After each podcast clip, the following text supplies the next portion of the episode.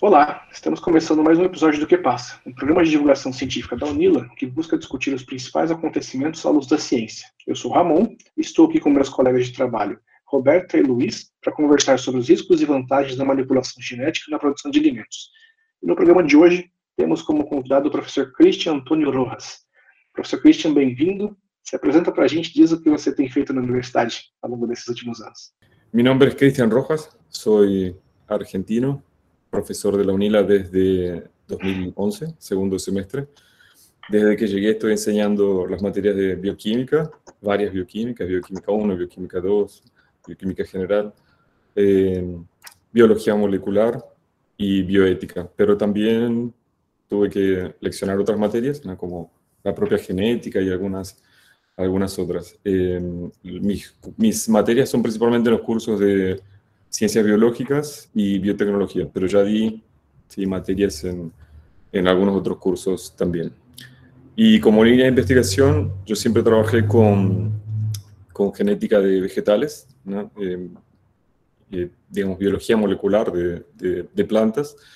Y en los últimos eh, años, antes de, de, venir para la UNILA, trabajé bastante también con bacterias que interactúan con plantas, bacterias benéficas, ¿sí? y secuenciando el genoma de algunas de estas bacterias y intentando entender un poco la interacción que hay entre plantas e estas bactérias benéficas. É, então, uma atuação bem intensa, né, com a pesquisa, a graduação, e tem muito vínculo com essa temática que a gente vai tratar hoje, né? Então, para a gente começar essa conversa sobre a manipulação genética na produção de alimentos, né, é, vamos começar com a nossa primeira pergunta, né?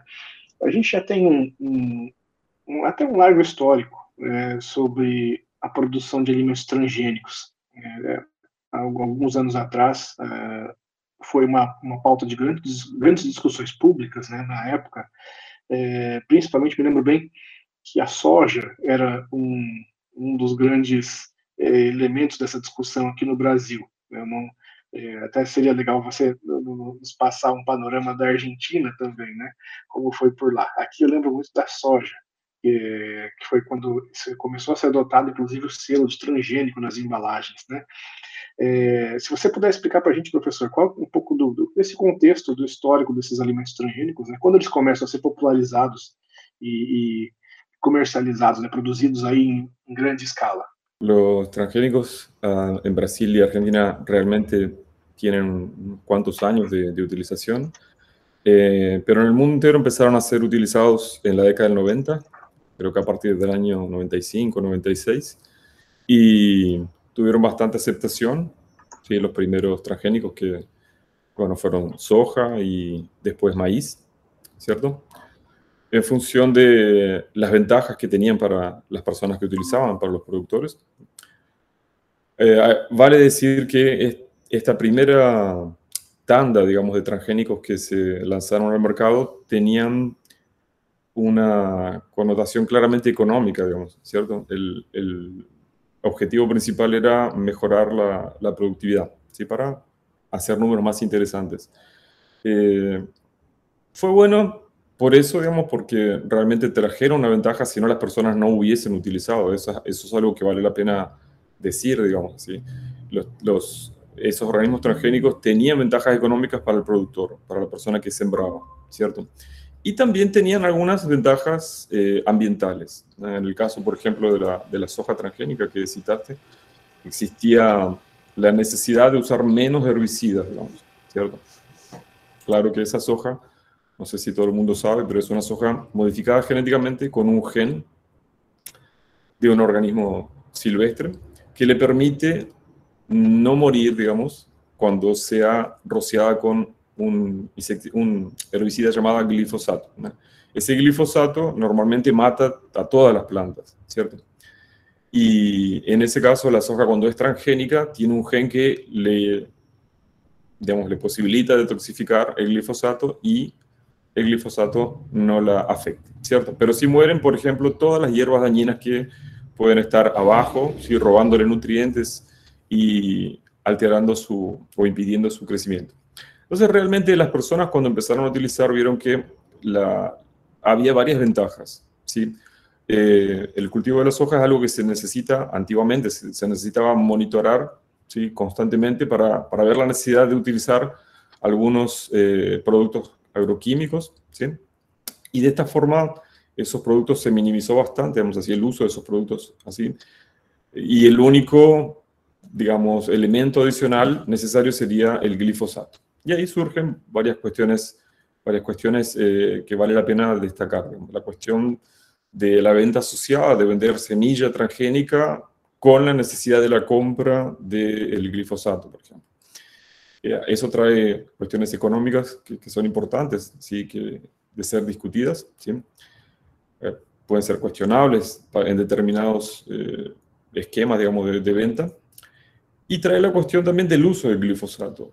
El glifosato es un, un insecticida que puede ser detoxificado, pero de todas formas, ¿sí? tiene un, acaba, acaba digamos, llegando a algo más que la planta. Uno rocía la planta, pero ese glifosato cae en la tierra, ¿sí? y puede ser eventualmente también dispersado por, por el viento y, ¿sí? y otras formas. Entonces, es inocuo, digamos, hasta ciertas dosis, que son las recomendables, ¿sí? Pero hay mucha discusión acerca de si eh, aumentándose las dosis, por ejemplo, cuando se utiliza mal, ¿sí? Eh, de cuánto eso se acumula en la naturaleza y de cuánto eso puede afectar la cadena eh, ecológica y los propios seres humanos que, que consumen. Entonces, hay varias cuestiones que surgieron así en, los primeros transgénicos, ¿sí? que alarmaron a la, población y con de cierto, de cierto modo, eh, una, una alarma justificada, digamos así, un miedo que respondía a cuestiones que deberían ser un poco más tratadas, ¿cierto? Pero hubo bastantes presiones, digamos así, de, de los actores por detrás de, de, la venta y un poco se atropelló, digamos, a pesar de que hubo discusiones en los ámbitos científicos, me parece que no hubo la debida digamos así, el, debido tiempo de discusión para que, para que la sociedad entienda un poco más. Son varias cuestiones, además de la prisa que, que, se dio en torno a esos primeros transgénicos, ¿sí? no estaba muy claro cómo eso iba a afectar realmente al resto de la población, no solamente a las personas que, que plantasen, ¿cierto? Que para esas personas sí estaba claro que habría un lucro, digamos así, ¿no? Eh, en los últimos años surgieron algunos estudios que intentan ver cuánto menos, ¿sí? cuántos menos herbicidas eh, de amplio espectro se utilizan ¿sí? por causa de usar el sistema en la soja. ¿sí? Y algunos estudios muestran que un 30% menos, por ejemplo, de, de, herbicida es necesario, ¿sí? a pesar de que se tenga que usar el, el herbicida glifosato. Entonces, realmente los números indican que hay algunas ventajas claras ¿sí? del sistema. Lo que todavía está un poco oscuro, ¿sí? y hay muchas discusiones en cuanto al propio glifosato, ¿sí? la toxicidad del glifosato. En la mayoría de los, de los trabajos que fueron publicados, cuando se utilizan las dosis recomendables, ¿sí? no hay toxicidad, digamos así, al menos a corto plazo.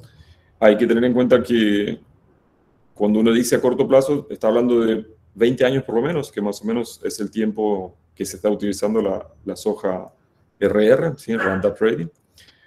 Pero no se sabe qué va a pasar con 30, 40, 50 años. ¿sí? Eso es difícil de determinar cuando recién pasaron 20.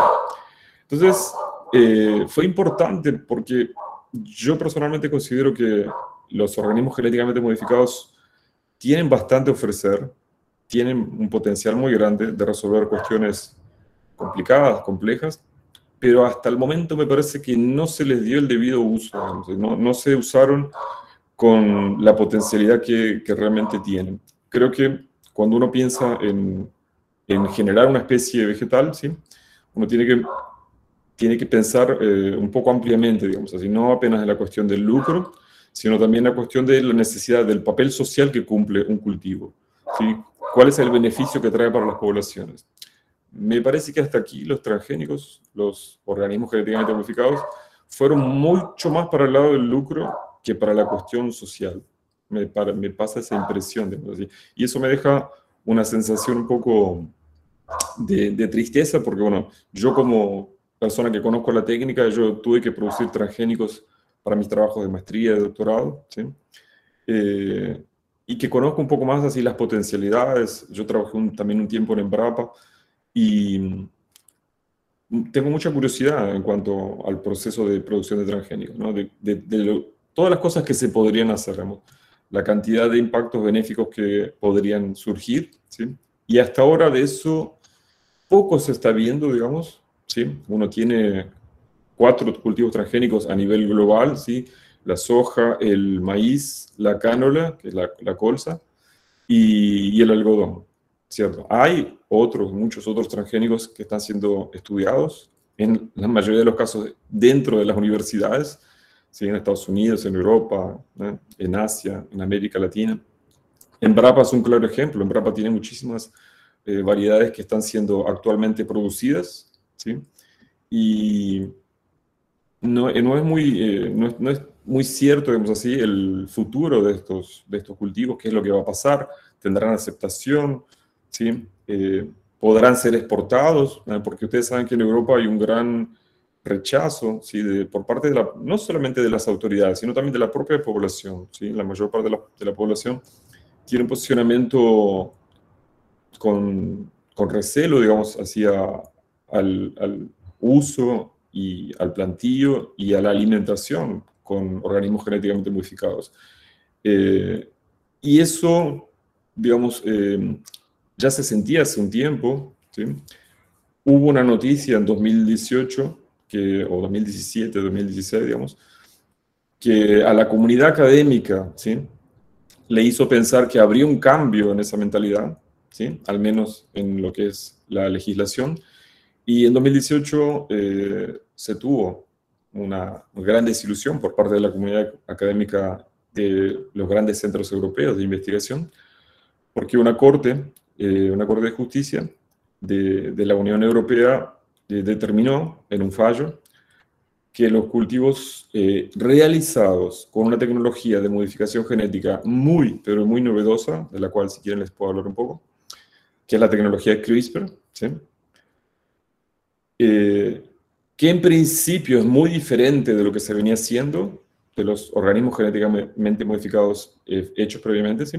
pero de todas formas, aún con, con, las grandes diferencias, con la sofisticación que tiene este sistema, ¿sí? las plantas generadas con ese sistema deberían seguir las mismas, ¿sí?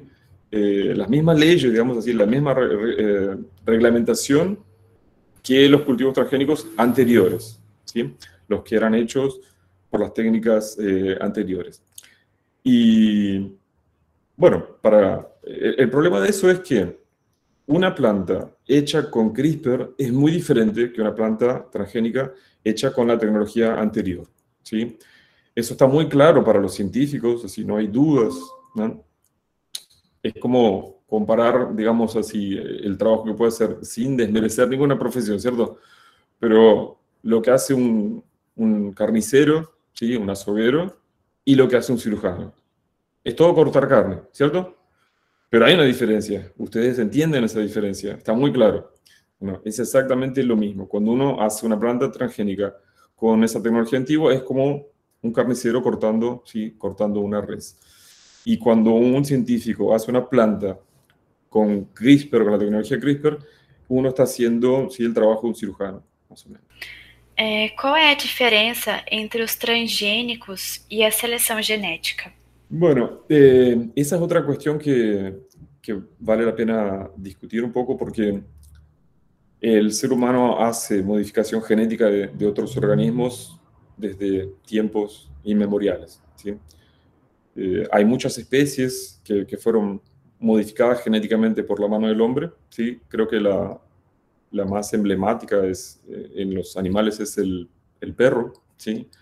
el caun, ¿no?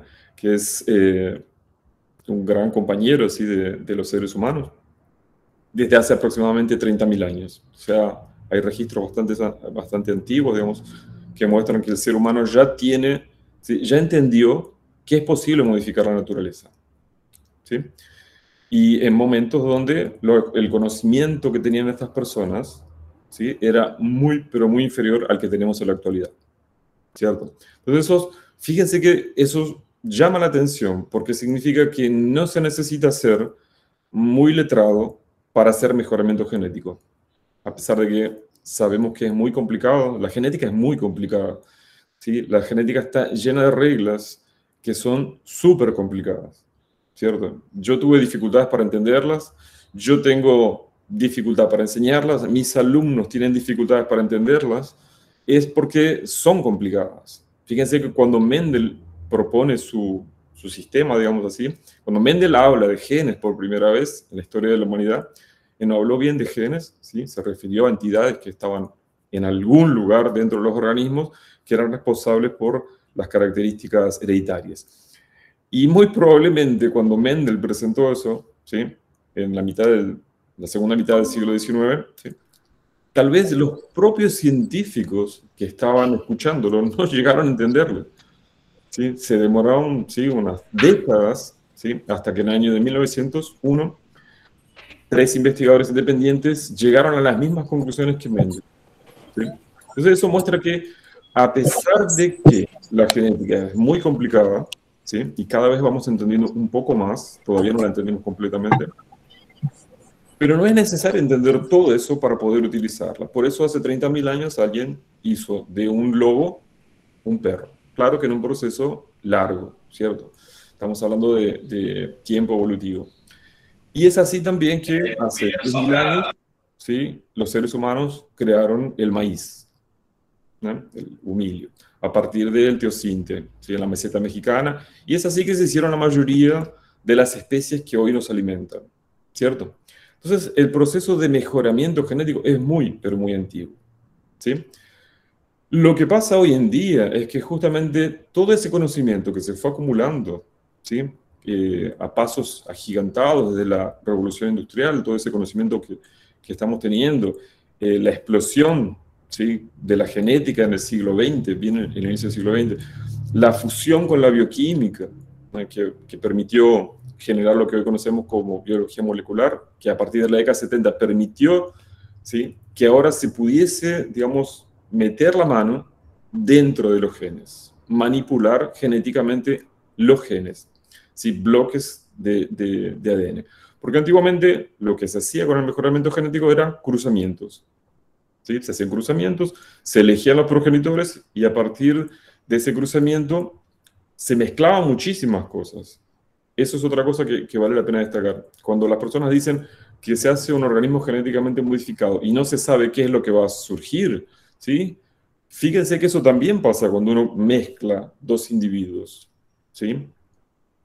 ahí hay miles de genes que se están mezclando, ¿sí? Y habrá que seleccionar, habrá que aplicar alguna metodología, Hoy en día las metodologías son muy matemáticas, mucha estadística, el mejoramiento genético está sustentado en la estadística, pero antiguamente, ¿sí? Era sustentado por el análisis de las personas, del mejorador, el que hacía perros, el que hacía caballos, el que hacía palomas, ¿sí? Tenía su, su, su método. Hoy en día, como les digo, se siguen usando esas técnicas las de llamadas mejoramiento tradicional, ¿sí? que están fuertemente sedimentadas en, la estadística. Lo que pasa en la actualidad ¿sí? es que ahora podemos manipular ¿sí? específicamente regiones del genoma. ¿eh? Una región que nos interesa porque tiene una característica, podemos retirar ese fragmento del genoma de un organismo y colocarlo en otro organismo. Y ahí es que surgen los transgénicos. Los transgénicos tienen ese nombre justamente por tener un gen de otra especie. Esas cosas, ¿sí? que empezaron en la década de 70, ¿sí? fueron refinándose y a una velocidad que ustedes no se imaginan. Y hoy en día tenemos una, unas nuevas posibilidades. ¿sí? Hoy eh, estamos en este momento de la historia, estamos ante el surgimiento de una nueva área de la ciencia llamada biología sintética. Eh, a mí me gusta pensar en la biología sintética como si fuese la ingeniería genética 2.0. ¿eh? Es una cosa un poco más sofisticada. Creo que todo el mundo ya escucha hablar de ingeniería genética y tiene mucha noción de lo que es la ingeniería genética. La ingeniería genética es el conjunto de técnicas que permitieron tener los transgénicos que hoy comemos. El maíz transgénico, la soja transgénica, la canola y, y el algodón, ¿cierto? Y como les decía, fueron bastante importantes porque permitieron que los primeros organismos genéticamente modificados pudiesen salir del papel y tornarse una realidad. Pero también tenían una serie de problemas. ¿sí? Y algunos todavía están en vías de resolución. Pero la biología sintética ¿sí? toma todas las cosas que la ingeniería genética inició y las refina. Entre ellas, por ejemplo, lo que mencioné recién, la forma de obtener organismos genéticamente modificados está cambiando, ¿sí? La biología sintética permite que eh, técnicas como CRISPR ¿sí? hagan modificaciones muy, pero muy detalladas, Tanto así que al ritmo que estamos yendo, de aquí a poco va a ser virtualmente imposible saber si un organismo es genéticamente modificado. Para que tengan una idea. ¿sí? En, la soja transgénica, por ejemplo, uno hace un análisis ¿sí? por PCR, más o menos el mismo que se hace para detectar si el virus existe en una persona o muchísimas otras aplicaciones. Esa técnica ya no va a ser útil para poder saber si, si un organismo, si una planta, una bacteria o un animal está genéticamente modificado. Ah, estamos muy cerca de conseguir eso, probablemente en los próximos años ya sea una realidad. Hay, hay muchos eh, procedimientos que están apuntando a eliminar las, las huellas, digamos, de la manipulación genética. O sea, hacer la modificación, que muchas veces la modificación puede ser, por ejemplo, cambiar un único nucleótido. De toda la secuencia de los 3, eh, mil millones de paredes base que tiene un ser humano, yo podría cambiar un, ¿sí? un nucleótido. Desde que eso tenga un impacto que me interese. Y es muy difícil saber, ¿sí? Porque el cambio de un nucleótido es un evento que sucede naturalmente. Nosotros tenemos cambios de un nucleótido en una generación, pero de a montones. Nuestro genoma no es algo fijo, no es algo estático. Sufre mutaciones por varias cuestiones, por cuestiones ambientales, por alimentación, por exposición a, algún agente mutagénico, ¿eh? radiación solar. Entonces, las mutaciones son una realidad. Nosotros tenemos mutaciones constantemente. Claro que hay mecanismos de reparo, ¿sí? Pero la mayoría de ellas pasan, como dicen en portugués, pasan batidas, ¿cierto? Entonces, ese tipo de cambios, ¿sí? si se hacen con la tecnología de CRISPR, con una determinada finalidad, sería prácticamente imposible de predecir. Entonces, estamos hablando de cosas que son bien diferentes ¿sí? a, lo que veníamos obteniendo anteriormente.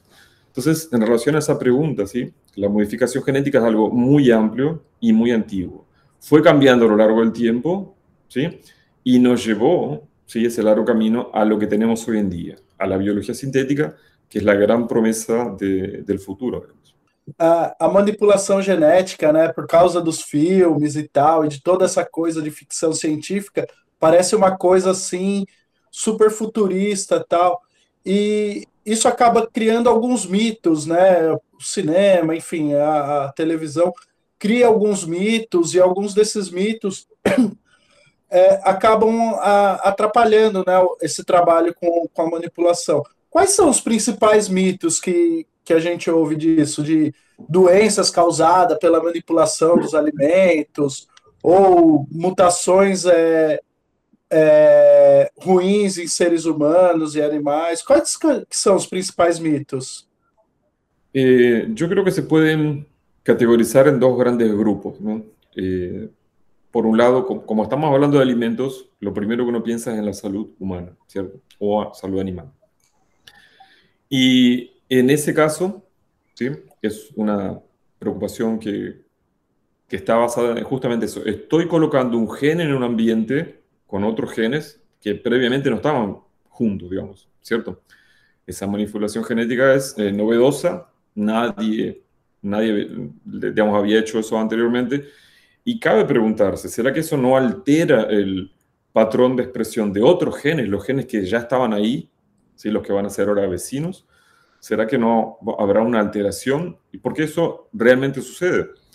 Cuando hay unos eh, elementos genéticos que todo el mundo tiene, todas las especies tienen, llamadas transposones, que tienen la capacidad, están dentro del genoma como si fuesen parásitos, ¿sí? parásitos genéticos, eh, que en determinadas situaciones pueden salir del lugar donde están y insertarse en otro lugar del genoma.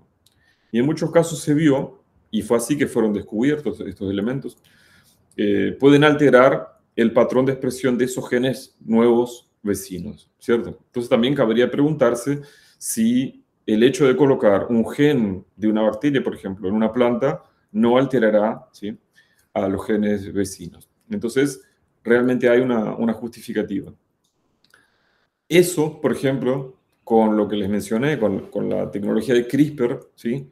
Eh, vean que se minimiza bastante, porque ahora yo puedo decir dónde quiero insertar el gen. Esta tecnología me permite saber exactamente dónde va a ser hecha la modificación genética. Con las técnicas antiguas no se sabía. Uno colocaba, alargaba, digamos así, el transgen y donde él se insertaba, a veces en más de un lugar, ¿sí? en más de un cromosoma, eh, ahí uno tenía que correr atrás, tenía que secuenciar el genoma, una región del genoma, para ver dónde se insertó. Y después hacer los análisis de comportamiento, cómo se comporta ese transgen. ¿Hay alguna alteración, además de, la, de las pretendidas? ¿Hay otros efectos colaterales? ¿Cuáles son? Entonces, antiguamente, eh, hacer un transgénico llevaba bastante tiempo. Sí, a veces mm, ha llegado hasta, hasta una década. El, el, evento de transformación, capaz que en dos o tres años ya estaba listo, pero los análisis posteriores eh, eran, eran bien complicados, bien tediosos. Entonces, ahora con esta tecnología de CRISPR, uno puede al menos cerciorarse ¿sí? de que está yendo hacia el lugar donde uno, uno planeó. Entonces, eh, cambió bastante ¿no? Eh, es, esa nueva forma de, de, producir cosas. Y una de las cosas que siguen siendo un problema en esa, en esa cuestión de los, digamos, de los miedos y mitos a los transgénicos es la cuestión ambiental, ¿cierto? ¿No? Porque, como, como ya les decía, la cuestión de la alimentación, de, de, de problemas en la salud que podrían tener, creo que hay un consenso bastante grande que la mayoría de los transgénicos no es perjudicial, no tiene cómo ser perjudicial, más eh, que lo que era la planta previamente dicha, porque ustedes saben que cualquier, cualquier planta puede ser tóxica, dependiendo de lo que uno coma y de, de cuánto coma.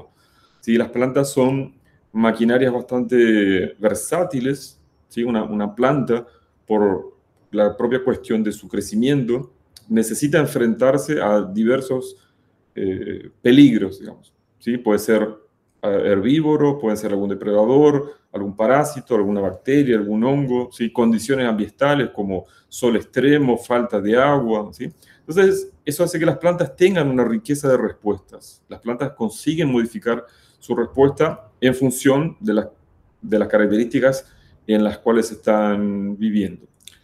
Entonces, las plantas no son tan inocuas como uno acostumbra pensar. Esa cosa que uno dice, bueno, si me duele el hígado, me tomo un té de boldo y listo. Si uno tiene esa, esa noción, ¿sí? es cierto que muchas plantas tienen principios activos eh, con, con, acción farmacológica, pero también es cierto que necesitamos tener ciertos cuidados. ¿sí?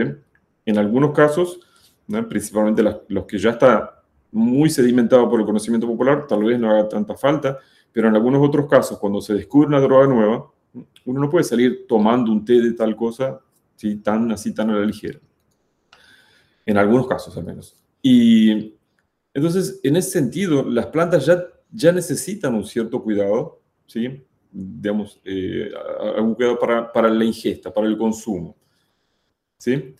Y, y en ese sentido, colocar un, un, un, transgen, principalmente por la tecnología CRISPR, no es muy diferente, digamos, del, del, del proceso normal de, de, generación de plantas modificadas genéticamente.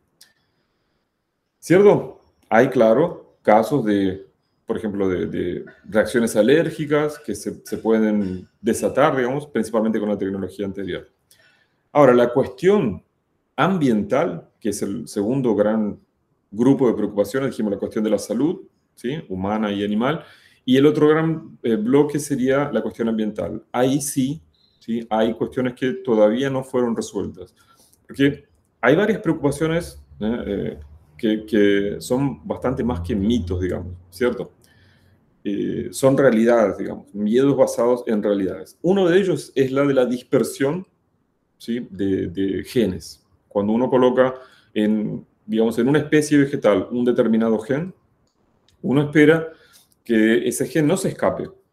Y en algunos casos esos genes pueden escaparse, porque las plantas tienen mecanismos de reproducción donde muchas veces las, gametas, así, ¿no? Los, las células sexuales son vehiculizadas por el viento, por la lluvia, ¿sí? por, por el aire, ¿sí? por, por el agua o por animales. Y entonces realmente esos genes viajan con, con las gametas y viajan con las semillas también, ¿sí? pero principalmente eh, lo que preocupa es la cuestión de esas gametas, de esas células sexuales ¿sí? que, que vuelan hacia otras plantas. ¿Por qué? Porque la mayoría de las plantas que son utilizadas actualmente tienen un pariente cercano a la naturaleza, la mayoría. No todas, pero la gran mayoría. ¿Sí? Y cuanto más cercano sea ese parentesco entre la planta cultivable modificada genéticamente y la planta salvaje, ¿sí? que es relacionada por parentesco, más chances tengo de que esas semillas, de, esas, digamos, eh, esas gametas, ¿sí? esas células sexuales, viajen ¿sí? llevando estos genes nuevos, ¿cierto? Entonces, es realmente un caso de preocupación. Es por eso que es importante, ¿sí? tal vez la decisión más sabia cuando uno, se habla, cuando uno habla de transgénicos es que haya una, un análisis caso a caso. En lugar de hacer legislaciones que sean súper, eh, digamos, abarcativas, ¿sí? algunos conceptos que, que, se aplican a muchísimas plantas, lo más interesante sería que, al menos en las primeras décadas, ¿sí? la legislación vaya planta por planta, que se analice si esa planta, en el lugar donde es cultivado, ¿sí? esa planta modificada genéticamente, tiene parientes cercanos, en, digamos, en los campos eh, anexos, sí o no, si la dispersión es hecha por el viento, sí o no, si la dispersión es hecha por animales que están presentes en la región. Todas esas cuestiones son importantes porque realmente los genes escapan. Claro que, claro que esa, eh, ese escape no es tan pronunciado como, como uno imaginaría, digamos, ¿cierto? Eh, porque muchas veces el, el, mismo proceso de mejoramiento genético torna a las plantas un poco, a pesar de que tienen sus parientes comunes, eh, cercanos, digamos así, las aleja genéticamente ese proceso. Entonces no es tan fácil que se cruce, ¿sí? Eh, pero, pero existe.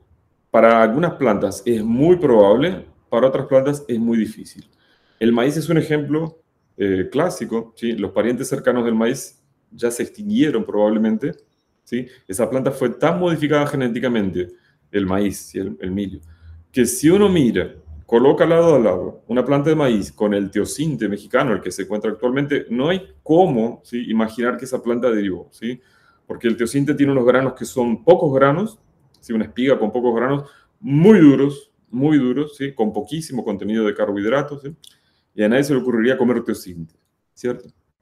Sin embargo, ese es el pariente cercano. Pero para otras especies, los parientes cercanos, los que están ahí, son bastante cercanos.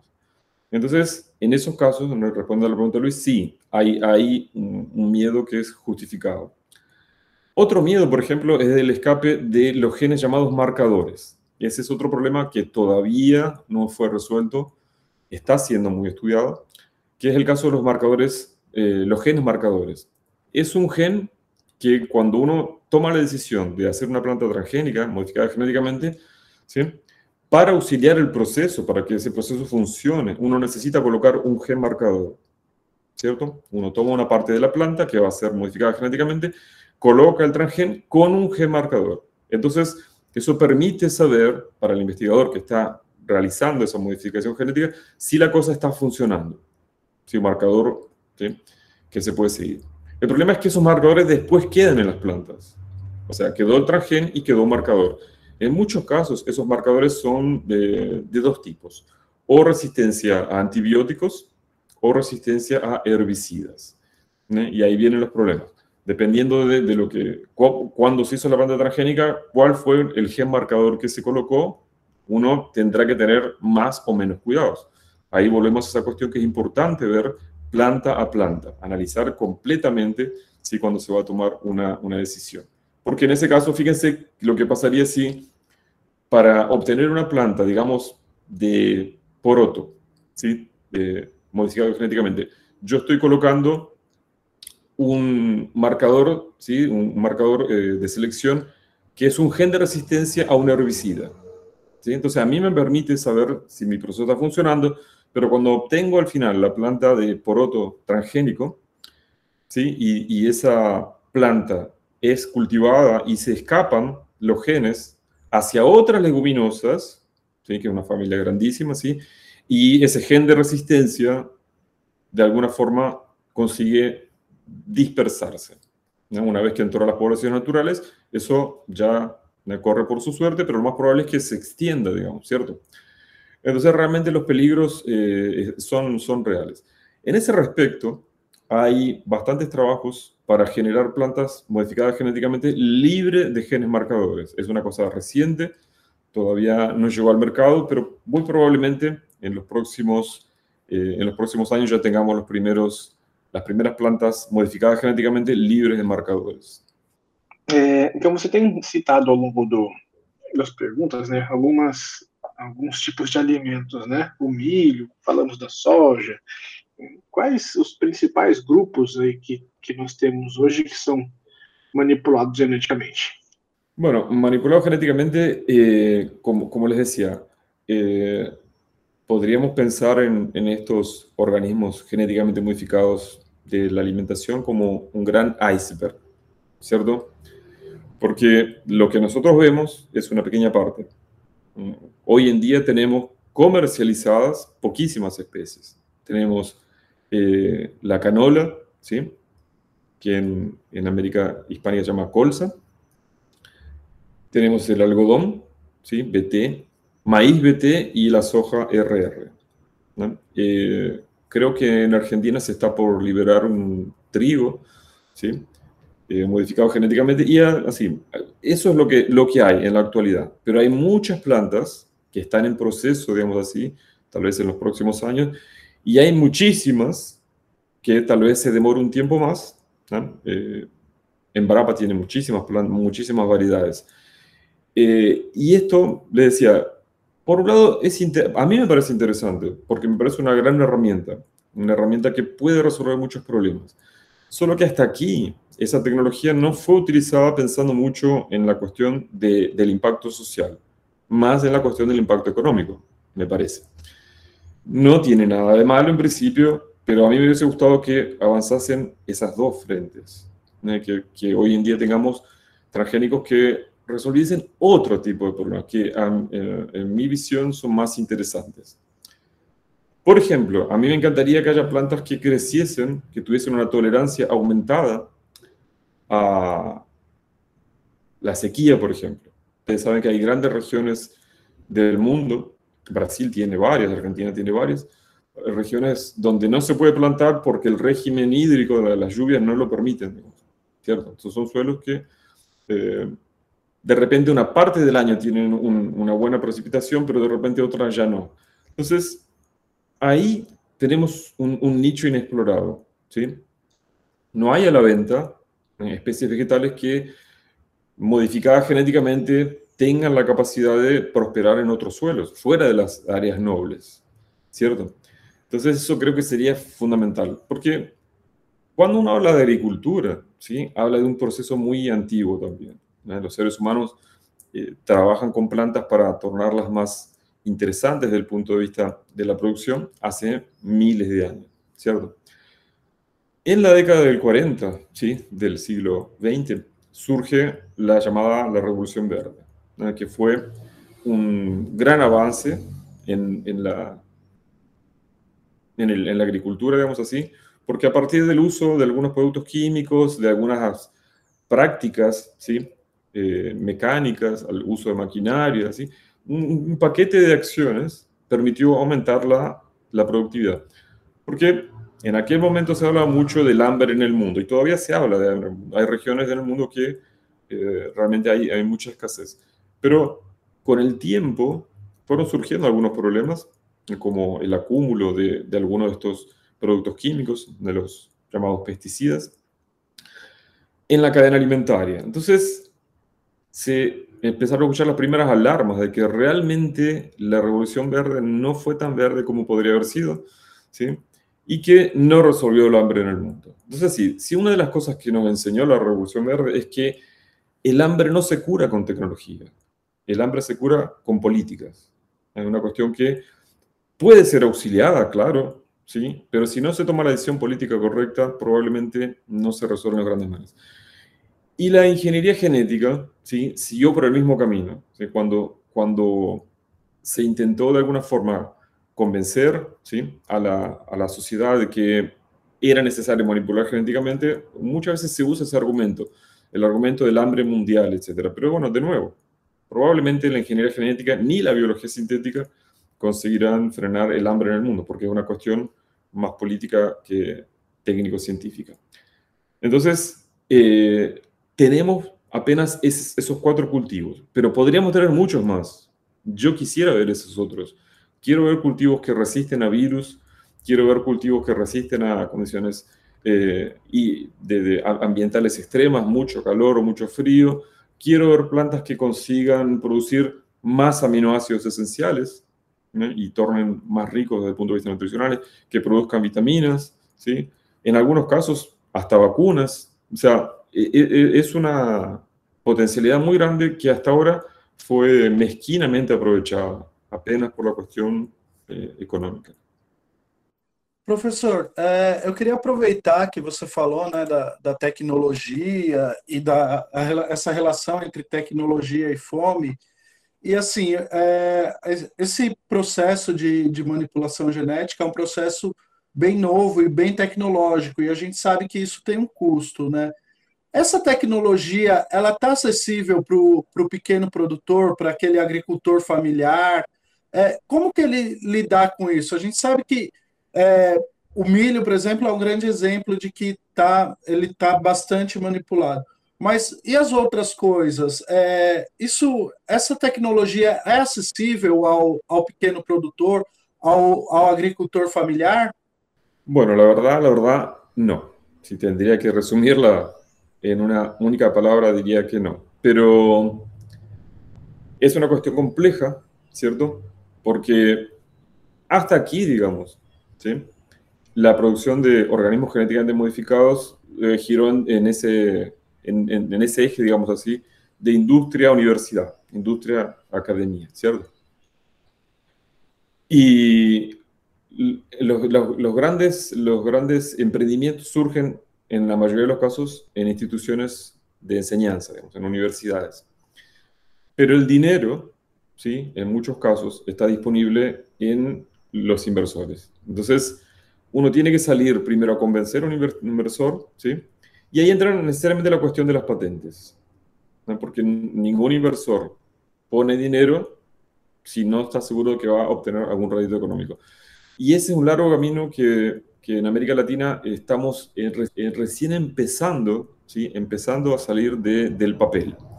Falta una cultura de la innovación ¿sí? que nos permita un ambiente de trabajo seguro, que sea seguro para todos, que sea seguro para la universidad y que sea seguro para, la, para el inversor, para que los inversores se aproximen. ¿sí? Y tal vez este sea el momento ideal, porque como les decía, hasta aquí, hasta, hasta hace poco tiempo, digamos, hasta 2016, 2017, 2018, hacer un transgénico era una tarea bastante complicada, digamos. ¿sí? A partir de la llegada de esta técnica nueva CRISPR, ¿sí? la cosa quedó más simple. No que sea fácil, ¿cierto? Sino que es apenas más fácil. ¿Ok?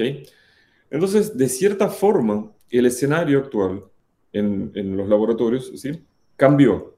Porque lo que antiguamente demandaría un gran centro tecnológico, ¿sí? una universidad muchísimo, muchísima infraestructura, eh, cambió bastante. Entonces hoy en día se puede hacer transgénico ya en laboratorios de, digamos, mediana complejidad, no solamente en los de alta complejidad. ¿sí? Entonces yo, ya aumenta el número de actores ¿sí? en la producción de transgénicos. Pero todavía no está el escenario eh, político, digamos. ¿sí? Todavía no tenemos esa cultura de, de pensar en la, digamos, en la innovación en el campo agrícola. Ustedes deben escuchar que se habla mucho de innovación, de emprendedorismo, pero nunca nadie habla de emprendedorismo en ese ámbito, ¿sí? de, pensar en qué cosas nuevas se pueden hacer en la agricultura. ¿sí? Casi siempre se gira en torno a las plantas eh, ya más aceptadas, digamos, de las plantas modelo, las plantas que, que alimentan el mundo, el arroz, el trigo ¿sí? Eh, y el maíz. Mm, poco se piensa, pero no solamente en la cuestión de producción de transgénicos o organismos genéticamente modificados, en toda la agricultura. Hay, yo creo que hay, hay un descaso, hay un abandono de esas, de esas plantas eh, marginales. Y ahora, fíjense que tenemos una serie de posibilidades que nos permitiría, nos podría permitir atender esas otras demandas. ¿Por qué les digo eso? No solo por CRISPR, no solo por la biología sintética, ¿sí? sino por otras cuestiones. Ustedes saben que en el año 2000 se secuenció el genoma humano, ¿sí? se hizo el primer bosquejo del genoma humano, está disponible y desde el 2000 para acá fue cada vez puliéndose ¿sí? y mejorando. Pero además de eso, ¿sí? el secuenciamiento del genoma humano trajo eh, una ampliación de esa área, que hoy en día se conoce como genómica. ¿sí? La genética dio lugar a la genómica, que es secuenciar genomas y ver qué elementos hay dentro, qué tipo de genes están ahí adentro. ¿sí?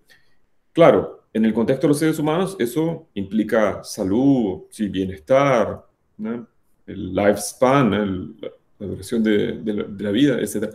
Pero saliendo del, eje humano, ¿sí? y también saliendo de los animales, donde tenemos la cuestión de la producción y, y esas cosas, en el caso de, las plantas tenemos muchas posibilidades. Las plantas son recursos inagotables de tejidos, de alimentos, de fármacos, de nutrientes, de, muchísimas cosas. Entonces, si eh, conseguimos aplicar la genómica a esas otras plantas, ¿sí? que muchas veces son olvidadas en función de, de lo que produce más, ¿sí? tal vez empecemos a tener respuestas en otras áreas. Porque fíjense la cantidad de cosas que uno tiene localmente, que no existen en otro lugar del mundo, y por eso nunca uno ve una modificación genética. No estoy hablando solo de transgénicos, cualquier, cualquier mejora genética que uno pueda hacer en una planta local, ¿sí? depende de que ese país ¿sí? Eh, asuma un proyecto de mejoramiento genético. Pongan el caso del iñame, por ejemplo, ¿sí? o cualquier otra variedad así de, de, esos cultivos que son eh, secundarios ¿sí? y que pierden espacio para la, para la papa, para la batata, ¿sí? para la mandioca. ¿Sí? Eh, hay, muchísimos tubérculos que podrían ser eh, usados en ese sentido. Y eso traería como beneficio, por ejemplo, que un país aumentase su seguridad alimentaria, porque podría ¿sí? producir diferentes variedades de, tubérculos que se adapten a la microregión y no depender de la mandioca o de, la, ¿sí? de cosas que se, obviamente que funcionan, claro, cierto, pero por ahí no, no es lo ideal en el contexto que yo estoy. Entonces, este es el momento donde hay muchas herramientas disponibles. La genómica es una, ¿sí? la modificación genética es otra, pero no parar en eso. Yo creo que las respuestas son complejas. No podemos depender pura y exclusivamente de cuestiones técnicas, de desarrollos técnicos, que son importantísimos. Yo adoro la manipulación así, soy un entusiasta, sueño, como así, me, despierto y me voy a dormir pensando en alguna cosa que, estoy hablando con mis alumnos o con mis, mis colegas. Yo amo eso. Pero entiendo también que no todo depende de la cuestión técnica. ¿sí? La cuestión técnica en sí ya es muy difícil. Para que tengan una idea, modificar genéticamente una planta es un trabajo de sentarse con libros de bioquímica, libros de genética, de biología molecular, ¿sí? de intentar indagar cómo las cosas se juntan de una forma que no es aparente, un rompecabezas que faltan piezas, ¿sí?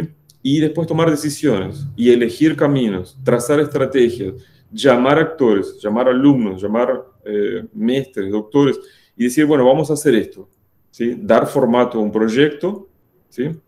la universidad es un lugar ideal que permite hacer eso, y empezar un largo camino, un largo sueño, digamos, ¿sí? para obtener una planta modificada. Es muy difícil, ¿sí? no es algo fácil, pero no es todo ese conjunto de cosas para generar un, producto genéticamente modificado es apenas la mitad. Hay cuestiones políticas, ¿sí? hay cuestiones ambientales, es mucho más amplio. Es importante que la sociedad asuma, ¿sí?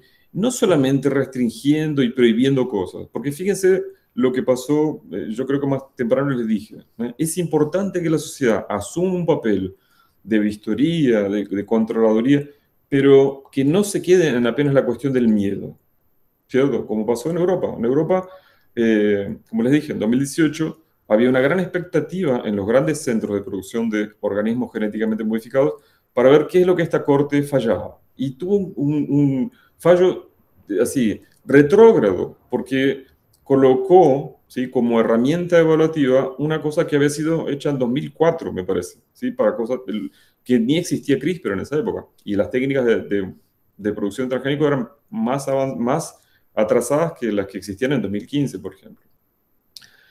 Y como consecuencia de eso, ¿qué pasa? Los inversores obviamente empiezan a huir ¿sí? de, de, los grandes centros donde esos nuevos transgénicos, los nuevos OGMs, esos que son interesantes, pueden estar siendo generados. ¿Y cuál es el resultado global de eso? Que en la actualidad tenemos esos cuatro cultivos de organismos genéticamente modificados que van a seguir ahí. Esa corte no va a impedir que el maíz transgénico, que la soja transgénica, ¿sí? van a seguir vendiéndose. ¿sí? Lo único que hizo eso es que las, las potencialidades nuevas sean cortadas de raíz prácticamente. Van a pasar muchas décadas para que Europa ¿sí? revierta eso y diga, ah, realmente estamos perdiendo una oportunidad. ¿Sí? Entonces tenemos el peor de los dos mundos, porque lo que, lo que salió, digamos así, no digo mal, pero que podría haber sido salido mejor, los, los organismos genéticamente modificados que actualmente son vendidos, que tienen sus digamos, sus, cuestiones, ¿cierto? Podrían ser mejores, pero están ahí y están siendo vendidos y van a seguir siendo vendidos. Y aquellos que podrían venir para traer mejoras sustanciales con un perfil social mejor, no van a salir del papel. Entonces es importante ¿sí? que se entienda la complejidad del proceso. No se pueden tomar decisiones simples. Eh, estamos acostumbrados a tratar de decidir por el sí o por el no. Estamos huyendo como sociedad del debate nos tenemos que poner contra o a favor de los transgénicos. Parece que hoy en día todo eh, es así. Esas son, son decisiones que son terriblemente malignas. ¿sí? Nada es sí o no. En muchos casos, como les decía, hacer caso a caso, planta por planta, ¿sí? escuchar a varios sectores, no apenas la opinión técnica y no apenas la opinión política, y no, ¿sí? en principio creo que sería no ceder al miedo. Creo que la humanidad nunca se dio el miedo, no sé por qué ahora, para en el caso de los OGMs, eh, se acuó tanto, ¿cierto? Yo creo que todo avance científico, tecnológico, ¿sí? por sí solo, no es malo o bueno, ¿cierto? La energía nuclear está ahí, no podemos decir si es mala o es buena per se, ¿no? Los organismos genéticamente modificados están ahí, no podemos decir si son malos o son buenos. Las vacunas están ahí y no podemos decir si son malas o son buenas. ¿Cierto? Pero fíjense lo que pasa. Fíjense el florecimiento de los grupos antivacunas. ¿Por qué? Porque asumieron tácitamente que es algo malo, ¿cierto? Basado en tal vez un trabajo de una persona que publicó un dato estadístico sacado de contexto, que hay un caso cada no sé cuántos millones que puede dar una reacción colateral. Pero si, si uno fuese a seguir eso, si uno no se podría subir un avión, no cruzaría una calle, no prendería la ducha, porque hay una probabilidad estadística, el riesgo cero no existe. Entonces siempre estoy expuesto a un riesgo. Cuando uno saca las cosas de contexto, ¿sí? pierde esa noción, esa capacidad de decidir con inteligencia. Por eso tenemos grupos antivacunas, que están ahí, ¿sí? y hay de todas las profesiones, de todos los niveles sociales. No es una cuestión de ignorancia, es una cuestión de falta de madurez como sociedad. Nos falta madurar, madurar digamos así, como sociedad esa cuestión de entender que el proceso científico, la ciencia, es compleja. No podemos ser facilistas y querer respuestas de sí o no. Professor, é, pegando carona nessa, nessa grande controvérsia, né, essa simplificação da gente dizer, colocar toda a responsabilidade na técnica, né, nessa tecnologia, e não no uso que se faz dela, né? É, também casando com, com, o que o Luiz trouxe, né, essa preocupação também com o, o pequeno agricultor, né, agricultura orgânica. A gente viu nesse contexto de pandemia né, uma preocupação é, bem ampla por parte da população na busca por alimentação mais saudável. Então, isso impactou é, de forma muito positiva o crescimento da agricultura orgânica, né, principalmente nos, nos grandes centros. É, a gente trazendo essa, essa reflexão né, dessas tecnologias é, de aprimoramento da, da, da, da, genético né, dessas das plantas, dessas, desses cultivares, né, é, para esse pequeno agricultor, para pra agricultura orgânica também. Você citou em algumas, alguns momentos da sua fala é, exemplos como a Embrapa, né, que são é, um exemplo importante de instituição pública que, que atua nessa distribuição das tecnologias. Né? Eu acho que essas instituições, como a Embrapa, as universidades públicas, né, dentre outras instituições, acho que tem um papel fundamental em, em distribuir essas tecnologias também, né? sejam elas em sementes já, já, já prontas né, para o cultivo, como também no, na distribuição desse conhecimento. Né? O que, que você pode nos falar um pouquinho sobre esse processo de compartilhamento de conhecimento também, professor? Nuevamente una cuestión compleja, ¿cierto? Eh, de nuevo, es, es, no se puede o estar de un lado o estar del otro. Todo mundo quiere comer sano, esa es una realidad y creo que uno puede, cuando va a hablar de un tema complejo, puede partir de consensos, ¿cierto? Es un buen punto de, de inicio. Y creo, creo, que ese es un, un, punto de consenso. Todo el mundo quiere comer sano. Yo no quiero comer cosas que me intoxiquen, no quiero que mi familia coma esas cosas y no quiero que las personas coman esas cosas, ¿cierto? Eh, entonces, eh, sucede eso. La agricultura orgánica fue de cierta forma motivada por, esa, por ese mismo concepto. Hay, hay, gente que no le gusta la agricultura orgánica, ¿sí? Y se olvida que la agricultura orgánica pretende lo mismo que todo el mundo, comer sano, ¿cierto? Entonces, esa cuestión que existe por detrás de, la motivación, ¿sí? Eh, es complicada porque es necesario, de nuevo, contextualizar. ¿Qué sería un producto orgánico? Aquí, ¿De qué hablamos cuando hablamos de agricultura orgánica? ¿Sí? Eso demanda un conocimiento químico y bioquímico de los componentes que van a ser usados. Entonces, es importante que en lugar de tener miedo, ¿sí? o de posicionarnos, de primero entendamos, bueno, todo bien, eh, llamémosle como quieran, ¿sí? agricultura orgánica, agricultura familiar, pero ¿a qué exactamente me estoy refiriendo? ¿Cierto? Porque comer bien, todo el mundo quiere comer bien, comer sano. Ahora, ¿qué productos químicos pueden ser utilizados? Ahí ya es más complicado, ¿cierto? Hasta donde yo sé, algunos productos químicos son aceptados, ¿sí? Como parte de las herramientas de la agricultura orgánica. Y digo eso porque la vez pasada tenía un problema con una planta y tenía un ácaro. Y ahí fui a preguntar a, a, un, a una casa de agricultura qué es lo que podía usar y me dijeron, mira, tenés estos acaricidas así, y quede medio, no sé, una acaricida, ¿qué es?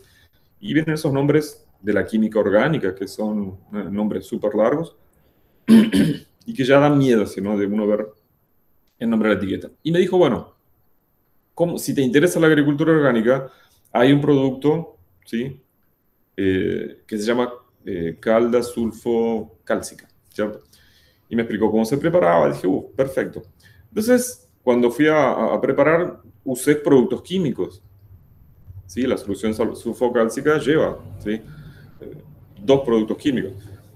Entonces, viene esa cuestión. La agricultura orgánica puede usar productos químicos, ¿cierto? Ahora, ¿cuáles? Sería interesante conocer un poco más, ver cuál es el, impacto real. Hace falta investigación por detrás de eso, ¿cierto? ¿No? Son cosas que son usadas hace muchos años. Puede ser que alguno de esos componentes acabe de todas formas dentro de las personas. Puede ser que sea inocuo, puede ser que no. ¿sí? Entonces, falta, eh, en mi opinión, falta, digamos, diseccionar un poco mejor lo que es la, la agricultura orgánica. Hacerla tal vez una disciplina, por ejemplo, en una universidad para tratar de entenderla mejor, tratar de colocar conocimiento académico en ese universo que es la agricultura orgánica. A mí me parece fantástico porque cualquier eh, emprendimiento que apunte a eso, que es querer comer sano, para mí es válido, ¿cierto? Y en relación a lo que preguntaban, si la tecnología de producción de organismos genéticamente modificados podría impactar a la agricultura orgánica. Bueno, ahí volvemos a la cuestión. Hasta ahora no, pero a mí me encantaría. Me encantaría que se pudiesen usar organismos genéticamente modificados para auxiliar la agricultura orgánica. Y les doy un ejemplo.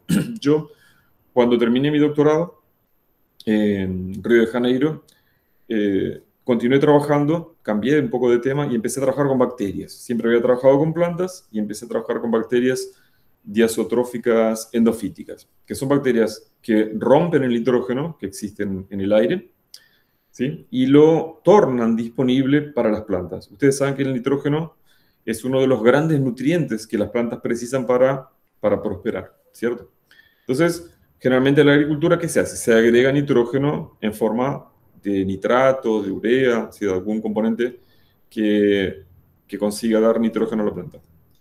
Estas bacterias, eh, estando dentro de los tejidos de la planta, consiguen tomar el oxígeno del aire y romperlo, lo que es una tarea muy difícil. Hay poquísimos organismos en la fase de la Tierra que tienen esa capacidad bioquímica de convertir el nitrógeno en el aire. Ustedes saben que el aire es 77% de nitrógeno, ¿cierto? Sin embargo, tanto nitrógeno ¿sí? no está disponible para las plantas. El nitrógeno gaseoso no le sirve a las plantas. Pero las plantas que están colonizadas por estas bacterias consiguen romper el nitrógeno del aire y dárselo a la planta. Lo comparten, un poco la planta y un poco la bacteria. Y es fantástico, ¿cierto? Bueno, ese, trabajo que tuve en esas bacterias me abrió así, un universo a esas bacterias de las cuales muchísimas no se conocen. Hay muchísimas de esas bacterias que están en la naturaleza y eh, se conocen poquísimo, ¿cierto? De, eso, digamos, en los últimos años se empezó a ver que la relación que hay entre plantas y bacterias o hongos del suelo, ¿sí? es mucho más rica de lo que uno imaginaría. Entonces, fíjense, en la agricultura convencional se trata de eliminar esos componentes. Los suelos son pobres en materia orgánica, pero son ricos en productos químicos, ¿cierto? Fertilizantes. En la naturaleza pasa lo contrario, digamos. Los suelos donde las plantas crecen, las plantas naturales, son muy ricos en, bacterias, son muy ricos en, en hongos, ¿cierto? Entonces, cada vez más está más claro que las plantas dependen, ¿sí? para darse bien, para proliferar en, los suelos naturales, de esas interacciones.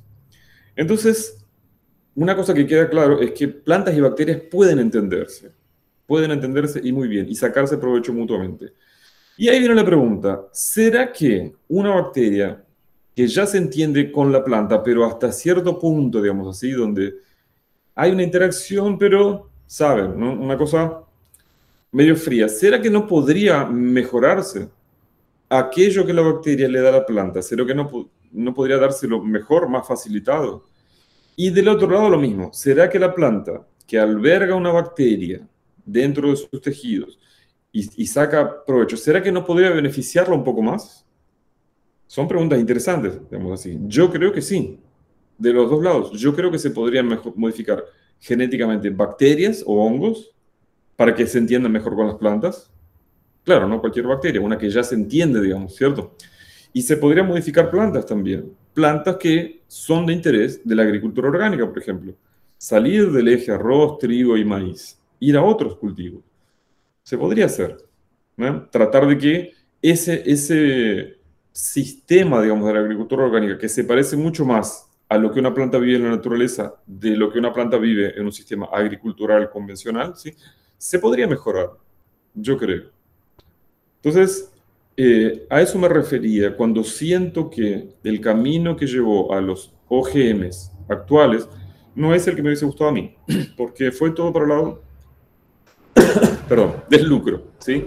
Eh, se abandonó esa cuestión de otras cosas interesantes y creo que falta rescatar eso, rescatar a esa tecnología fantástica como una herramienta generadora de bienestar. Professor, é, para a gente já finalizar, pensando no contexto da segurança alimentar, qual é o papel dessas tecnologias na condução de um processo de desenvolvimento sustentável? Fantástico. Eh, sistemas agriculturales están siendo utilizados en la actualidad de forma intensiva cada vez más.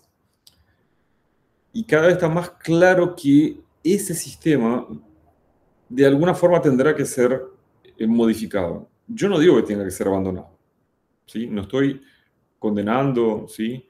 eh, no estoy demonizando la agricultura convencional, pero está claro que de la forma que es llevada a cabo no es sustentable. ¿sí? Tal vez la palabra sea esa. Entonces, estamos en un momento de la historia donde lo que la revolución verde nos trajo debe ser revisitado, hay que, tiene que ser repensado, ¿cierto? Puede ser modificado lenta pero progresivamente. ¿Hacia dónde? Ahí viene esa primera pregunta. ¿Hacia dónde tenemos que direccionarnos? si lo que tenemos actualmente, a pesar de que nos nutre, nos alimenta, nos trae algunos problemas ambientales y necesitamos cambiar, ¿hacia dónde? Esa es la primera pregunta. ¿Qué es lo que queremos? Tenemos que discutir ese modelo de producción. ¿Es la agricultura orgánica? Tal vez sí, tal vez no. ¿Cierto? Y ahí es que, ahí cuando respondamos a esa pregunta, ¿hacia dónde queremos ir desde donde estamos? ¿sí? Es ahí que entra esa cuestión. Yo creo que la, ingeniería genética, la biología sintética, tiene muchísimo a ofrecer. Cualquiera sea el camino al que nos dirijamos, la, esta tecnología tiene cómo facilitar ese camino, tiene cómo acortar ese camino.